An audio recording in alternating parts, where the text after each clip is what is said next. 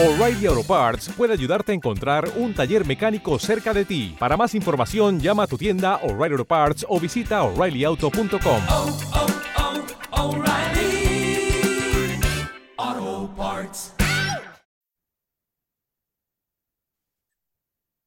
Hoy día, hermanos, vamos a continuar con el estudio del Evangelio de Lucas, capítulo 10, de los versículos 17 al 20. La Reina Valera 1960 lo titula El regreso de los 72. Dice la palabra de Dios.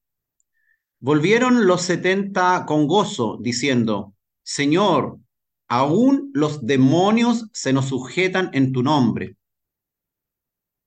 Y les dijo, yo veía a Satanás caer del cielo como un rayo. He aquí os doy potestad de hollar serpientes y escorpiones, y sobre toda fuerza del enemigo, y nada os dañará. Pero no os regocijéis de que los espíritus se os sujetan, sino regocijaos de que vuestros nombres están escritos en los cielos. Palabra de Dios. El evangelista Lucas nos habló en el capítulo 9 que el Señor comisionó a sus doce discípulos, a sus doce apóstoles, y les dio autoridad para sanar enfermedades, para expulsar demonios, y luego ellos regresaron y hubo una circunstancia ahí en que no podían expulsar un demonio. Y el Señor que bajó del monte con Santiago, con Juan y con Pedro, les llamó la atención porque no habían podido hacerlo. Y les dijo que para este tipo de actividades se necesitaba oración y ayuno. Y luego, en el capítulo 10 nos encontramos con que el Señor comisiona a 70, o también como dice 72, y los envió de dos en dos a las ciudades que él visitaría en las provincias que estaban a su alrededor. Y ellos debían anunciar el Evangelio de Dios.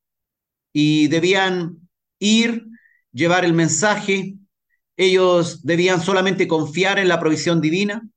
Ellos iban a ser recibidos en algunas casas. Ellos debían estar conformes con la comida, con lo que le pusieran a la mesa. Y si en algún lugar lo rechazaban, y de hecho les avisó que sí lo iban a hacer, que se fueran de aquel lugar y sacudieran el polvo de sus pies. Y resulta que claramente estos hombres van y hacen el trabajo. No sabemos cuánto tiempo estuvieron estas 35 parejas de discípulos recorriendo las aldeas, las ciudades de alrededor, anunciando que el Hijo de Dios venía. Y dice que en Lucas capítulo 10, versículo 17, que volvieron los 70 con gozo, diciendo, Señor, aún los demonios se nos sujetan en tu nombre. Primero nos llama la atención que vuelven todos los que fueron comisionados. Ninguno de ellos falló y todos regresaron a darle cuenta al Señor. Y regresaron con gozo, con una alegría increíble, que nosotros sabemos que solamente el Señor la da. No es el gozo, no es la felicidad que nosotros encontramos en las actividades del mundo. Es un gozo que nace de adentro del Espíritu, una alegría inmensa de servir al Señor. De seguro cuando tú has servido al Señor y has notado que lo que hiciste fue en obediencia a Dios, vas a sentir esa alegría tremenda, ese gozo, que también es un fruto del Espíritu Santo en nosotros. El gozo, esa alegría tremenda. De seguro ellos tuvieron problemas, pero ellos no llegan inmediatamente reclamando, alegando de lo mal que les fue en esto, de lo mal que les fue en esto otro, sino que ellos vuelven del punto de vista con un pensamiento, con una alegría en su corazón, con un pensamiento positivo al respecto, fijándose en lo que más les impactó, que fue que los demonios se sujetaban en el nombre de Jesús. Es decir, ellos podían expulsar aún los demonios. Y en este mismo capítulo 10 no se dice que Jesús le hubiese comisionado específicamente esta autoridad, sino más bien sanar enfermos y predicar la palabra, anunciar el Evangelio. Dios, cuando le da autoridad al que predica, al que evangeliza, al que hace la voluntad, le entrega un paquete completo, que con la fe que nosotros tengamos, vamos a poder hacer uso de ella. El Señor quiere que nosotros sí entendamos que el gozo no tiene que estar puesto en los milagros que ocurran frente a nuestros ojos, sino en que somos parte de un reino, de un evangelio en donde nosotros hemos sido llamados, donde nuestro nombre está escrito de una manera especial y hemos sido seleccionados para eso. Porque no debemos nosotros halagarnos, a regocijarnos en que el trabajo que nosotros estamos haciendo está siendo productivo y nos alegramos porque nosotros estamos siendo productivos, sino que personas están siendo salvas, que nosotros primeramente, por la misericordia y gracia de Dios, hemos sido elegidos y nuestro nombre está escrito no en el polvo de la tierra, sino está escrito en los cielos. Que los demonios se sujeten en el nombre de Jesús es algo que demuestra que el nombre de Jesús es un nombre por sobre todo nombre. Que aún Satanás y sus fuerzas espirituales de maldad no tienen poder ni autoridad para vencer. Tienen fuerza, tienen lo que se llama dunamis, pero no tienen esa autoridad y poder si no ha sido dado de lo alto. Y nosotros, criaturas débiles, tenemos ese poder. Fíjate que cuando nosotros asumimos alguna tarea en la iglesia o, o queremos servir al Señor, lamentablemente cuando hacemos una evaluación de qué fue lo que ocurrió, no perdemos mucho el tiempo y rápidamente decimos que lo que ocurrió mal, lo que estuvo mal, lo que falló, qué mala suerte que ocurrió esto, o estamos un poco a veces deprimidos porque la actividad que nosotros queríamos desarrollar o en la cual estábamos destinados no salió a la perfección. Pero podemos copiar de estos 70 que ellos con gozo estaban recordando lo mejor de la actividad.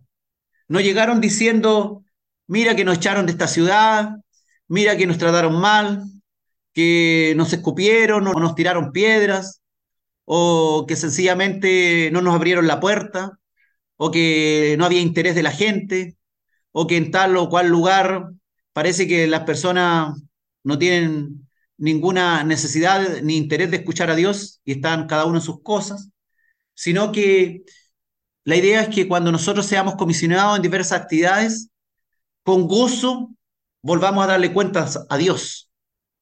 Es a Él a quien debemos darle cuenta del trabajo que estamos haciendo. Es a Dios donde nosotros tenemos que ir a conversar con Él, en oración, en conversación, de tal manera que el Señor haya un feedback con Él, de tal manera que seamos retroalimentados por Dios.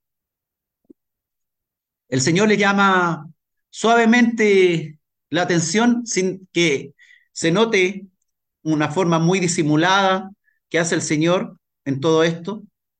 Y les dice, yo veía a Satanás caer del cielo como un rayo. Esto puede tener varias interpretaciones. Puede significar que en la medida de que los hijos de Dios están haciendo el trabajo y está habiendo autoridad y poder sobre las fuerzas del mal, lo más importante que en realidad estamos afectando al príncipe de este siglo que es Satanás.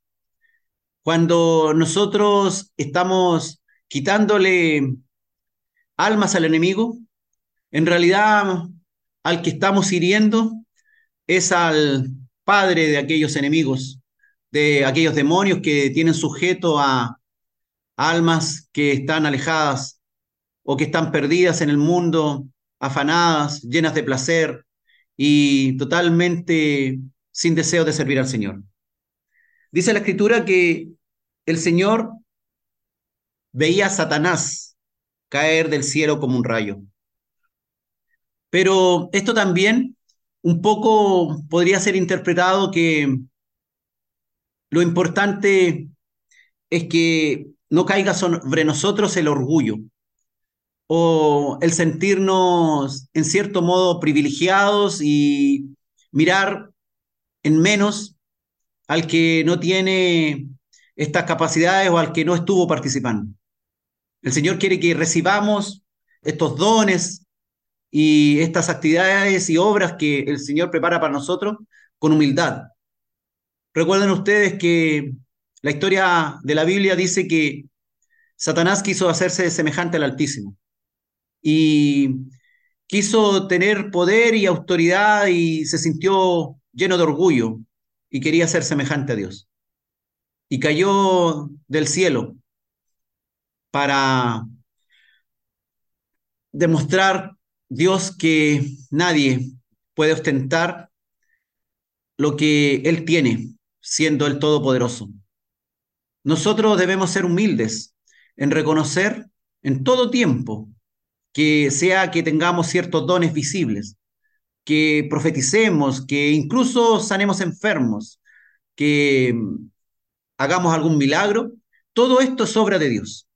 Y es el nombre de Dios el que en todo tiempo debe ser exaltado. Cuando tú, por ejemplo, puedes tal vez darle un pan al hambriento o regalar alguna pieza de ropa o atender las necesidades de algún vecino, de algún conocido que estaba padeciendo dificultades, lo importante es que en todo tiempo el nombre del Señor sea exaltado. Yo cuando trabajo en la consulta y le regalo algunos medicamentos a la gente, de pronto me olvido de decirle a las personas que ese es un regalo que yo había recibido de parte de Dios para ellos. Y pero cuando lo digo, cuando le digo, esto es un regalo del Señor para ustedes, claramente me siento haciendo la voluntad de Dios. No olvides tú de darle la gloria a Dios en todo, porque cuando estamos quitándole almas al enemigo y estamos ganando almas para el reino de Dios, entonces claramente toda la honra y la gloria será para Dios. Tengamos cuidado de cómo nos comportamos cuando tenemos algún cargo de autoridad. Que no haya sobre nosotros un enaltecernos demasiado. Entre más subimos, dice, más fuerte es el porrazo. Entre más alto nos creemos, cuando nos caemos más nos duele.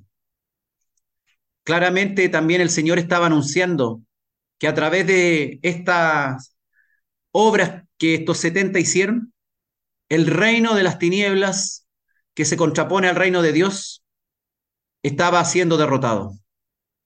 Y es como que el Señor estuviese anunciando que ya, rápidamente, fugazmente, Satanás se venía al suelo, porque él en la cruz, en la cruz derrotaría definitivamente al que se le opuso allá en los cielos.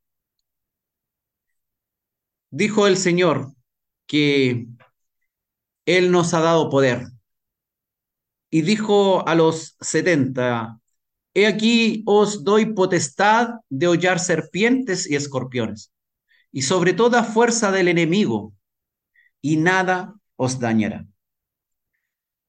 Vemos en las escrituras al apóstol Pablo, cuando en una ocasión, después de un naufragio, una serpiente se le subió a la mano y le mordió. Y la gente de ahí esperaba que prontamente Pablo cayera muerto. Pero Pablo se zafó rápidamente de la serpiente y la sacudió en el fuego. Y nada le ocurrió. Es que el apóstol Pablo tenía potestad de hollar serpientes. Las serpientes y los escorpiones en los tiempos de Jesús eran grandes enemigos, enemigos mortales. La serpiente que atacaba de frente, que representa a esos enemigos que te atacan de frente, que representa a esos enemigos que tú puedes ver que vienen a ti. Y el Señor dice que no debes temerle, porque hay poder y autoridad otorgada para hollar serpientes. Pero también dice escorpiones. Los escorpiones venenosos del oriente son muy mortales. No son como los escorpiones que por lo menos hay acá en mi país, que no son precisamente mortales sus picaduras. Y los escorpiones representan a esas personas que sin que no nos demos cuenta nos atacan y nos quieren morder y nos quieren echar su veneno de una manera sigilosa. Pero el Señor quiere que tú entiendas que aún el veneno de los que te atacan de frente, como de los que te atacan a espaldas tuyas, hay poder de Dios para sobrevivir a esos venenos. Personas que tal vez te quieren hacer daño o que incluso invoquen las fuerzas del mal, que incluso hagan brujería o cualquier otra cosa. Cuando tú estás en Cristo, todo ese tipo de ataques que puedas recibir de serpientes y escorpiones será algo que no nos hará definitivamente daño. Nadie puede destruirnos. No podemos caer muertos bajo el veneno de serpientes y escorpiones. Dice el Señor que sobre toda fuerza del enemigo realmente tenemos autoridad y poder. El enemigo tiene dunamis, tiene fuerza para tratar de voltearnos, pero no nos podrá dañar ni destruir si permanecemos en Cristo, si permanecemos en Dios. Claramente esto es un gran aliciente, sobre todo cuando hay grandes dificultades a nuestro alrededor. Cuando las serpientes y los escorpiones casi lo tenemos en nuestro propio hogar. Cuando las serpientes y escorpiones están en nuestro trabajo, están a nuestro alrededor. En nuestros amigos, en nuestros familiares más lejanos. O en personas desconocidas. El Señor quiere que entendamos que aún en los eventos más difíciles, seamos atacados de frente o por la espalda, hay poder de Dios en nosotros para salir victoriosos. Sobre toda fuerza del enemigo tenemos poder, dijo el Señor. Nada nos podrá dañar. Nada, decimos. ¿Y cómo es que estoy pasándolo mal? ¿Y cómo es que he sufrido tanto? No, me parece que realmente nada me haya dañado. El Señor dice que espiritualmente esta nueva criatura que se está construyendo en el actual cuerpo que tenemos. No puede ser dañada cuando nosotros vivimos bajo el poder del Espíritu de Dios. Sin mí, dijo Cristo, nada podéis hacer. Los pámpanos conectados a la vida. Mientras Cristo esté firmemente arraigado en nosotros y nosotros en Él, en realidad incluso podremos hasta enfermar nos pueden pasar hasta ciertos accidentes. Y pueden haber grandes dificultades en la vida. Pero nuestra fe, nuestra integridad como cristianos, como hijos de Dios, no nos podrá dañar, porque Él nos ha dado poder para enfrentar estas terribles circunstancias, situaciones que pueden estar ocurriendo incluso en el seno de la misma iglesia. Debemos confiar en el Señor. Debemos mirarle en todo tiempo a Él. Le dijo el Señor a estos 70 o 72, no os regocijéis de que los espíritus se os sujetan, sino regocijaos de que vuestros nombres están escritos en los cielos. Hoy día que vemos varias iglesias que están un poco equivocadas en cómo están llevando su doctrina, que están las personas que acuden a esos lugares deseosas de ver milagros y tratan de, en lo posible de forzar, incluso inventan, inventan, sí, inventan ciertos milagros que son falsos, para que las personas sientan que efectivamente allí hay poder de Dios.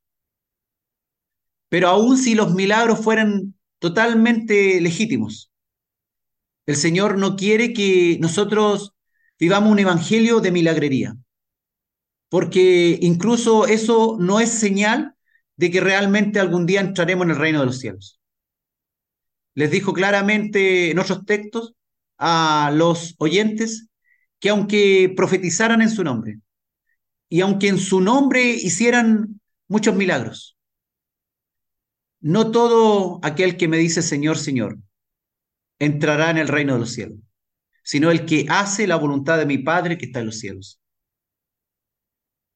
De pronto algunos hermanos están muy deseosos de eso, de que expulsemos demonios, de que echemos fuera espíritus malos, y como que el ministerio de ellos y todo lo que hacen está alrededor de eso. Pero eso no debiera ser así. Si bien no está mal expulsar demonios, ni está mal hacer algún milagro para la gloria de Dios, lo importante es que nosotros éramos criaturas totalmente perdidas que éramos pecadores totalmente lejos de la posibilidad algún día de acceder al reino de Dios. Pero gracias a la obra de Cristo, aquel que definitivamente hizo caer como un rayo a Satanás desde lo alto, nuestros nombres, tu nombre, sí, tu nombre, te guste o no te guste tu nombre, te guste o no te guste el nombre que te pusieron tus padres ese nombre está escrito en el libro de los salvados. Ese libro que dice la escritura, que comentaba el profeta Isaías, que comentaba también Moisés, David, en los salmos, en varios sitios. Juan también habla de él en el Apocalipsis. El libro donde están escritos aquellos nombres, que el Señor los escribió con su sangre ahí en el madero. A Él debe ser dada toda la gloria. De eso tenemos que preocuparnos, de que hayan más nombres escritos ahí en los cielos. Nuestra labor no es regocijarnos porque hoy día la reunión estuvo bonita y hubo profecía. Y Tal vez incluso alguien se sanó, sino que por pura gracia, nuevos nombres se están agregando al libro del Señor. Ese libro que algún día se abrirá y será pronunciado tu nombre. Y tendrás libre entrada en el reino de Dios. Y no habrá ninguna culpa sobre ti. Ningún poder, ningún escorpión, ninguna serpiente que te haya mordido a lo largo de la vida. Podrá mm, haberte causado un daño tan profundo e irreparable que no haya podido sanar el sacrificio de Cristo. Hay personas que cargan grandes mordeduras desde la niñez, pero para el Señor todo eso ha quedado atrás tu nombre. Regocíjate, tu nombre. Con toda la historia que puedas cargar, tu nombre está escrito en el libro de la vida. Está escrito en los cielos. No está escrito ahí en una lápida, ni quedará escrito en una lápida en la tierra. No está escrito en el mar, en la playa, donde viene la ola y, y borra tu nombre. Está escrito en los cielos, con la sangre de Cristo. Con esa sangre maravillosa que hoy día nos recuerda que gracias a esa obra del que pronto va a ir a la cruz, según el Evangelio de Lucas, ese sacrificio inmenso que hoy día podemos acariciar. ¿Puedes ver tu nombre ahí, entre millones de nombres? Mira, trata de imaginar tu nombre. Trata de imaginar cómo Dios pronuncia tu nombre. Algún día, hermano, ocurrirá. Cuando a veces sentimos que somos poca cosa, o que parece que la dicha y la felicidad en esta tierra se nos ha ido, el Señor quiere que sigas teniendo gozo, porque no es más importante la obra que hayas hecho en la iglesia que la que hizo Jesucristo en la cruz primero por ti. La obra más importante hecha es que nosotros, que teníamos un nombre que jamás iba a ser recordado, que se iba a olvidar en las generaciones futuras, pero ese nombre va a quedar ahí, grabado. Hoy día probablemente no tenemos ni idea quién fue nuestro tatarabuelo o quién fue seis, siete o diez generaciones antes de nosotros. Nosotros, sus descendientes, nos olvidamos de su nombre. Ni lo sabemos. Y parece que ni nos importa. Pero si ellos, alguno de ellos sirvió a Cristo, es un nombre valioso, que costó la sangre del Hijo de Dios, que a pesar de todas las falencias, las deficiencias, todo lo que haya vivido, bueno o mal, si recibió a Cristo como su Señor y Salvador, ese nombre está escrito con letras de oro en el libro de la vida. Aunque nosotros, sus descendientes, ni siquiera sepamos esos nombres. Y si Cristo no vuelve, en unas cuatro o cinco generaciones más, si Cristo no ha vuelto, ni se acordarán de nuestros nombres. Probablemente nuestros tataranietos, si tenemos la posibilidad, ni se acordarán de nuestros nombres.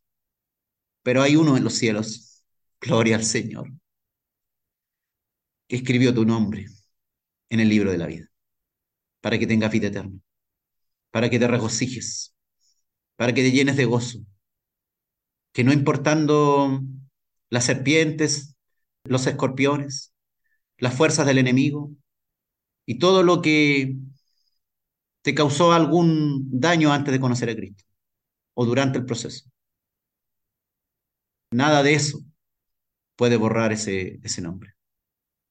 El Señor ha escrito tu nombre en el libro ahí en los cielos y Él lo recordará por siempre porque si tu nombre, tú sabes, está escrito en los cielos, tienes vida eterna. Y ya no vendrás a condenación, sino que has pasado de muerte a vida. No te regocijes tanto en que si Dios te sanó, no te sanó, que se ocurrieron tales o cuales milagros. Que es bonito reconocerlo y contárselo a otros. Y es bueno porque es testimonio pero de lo que más tenemos que regocijarnos, dice el Señor. No es que los espíritus del mal se sujeten en el nombre de Jesús, sino que tu nombre ha sido considerado y está ahí, en una lista, en una larga lista de los salvados. Gracias, Padre, porque a veces nuestras preocupaciones, o nuestro gozo son cuestiones que perecen. De pronto tú nos comisionas a hacer ciertas cosas y estamos enfocados en lo malo o estamos enfocados en las cosas equivocadas. Señor, ayúdanos a enfocarnos en lo correcto. No enfocarnos si la actividad de la iglesia funcionó o no funcionó. Si el plan que tenía para mi familia está funcionando o no está funcionando.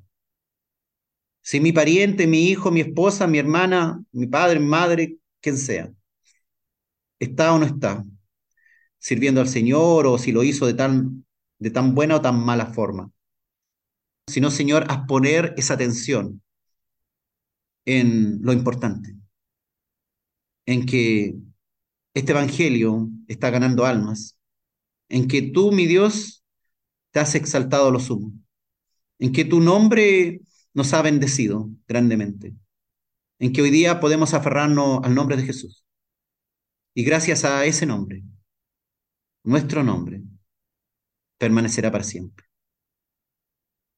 En el nombre de Cristo Jesús, te adoramos, te bendecimos, te exaltamos, Señor. Exaltamos tu grande nombre.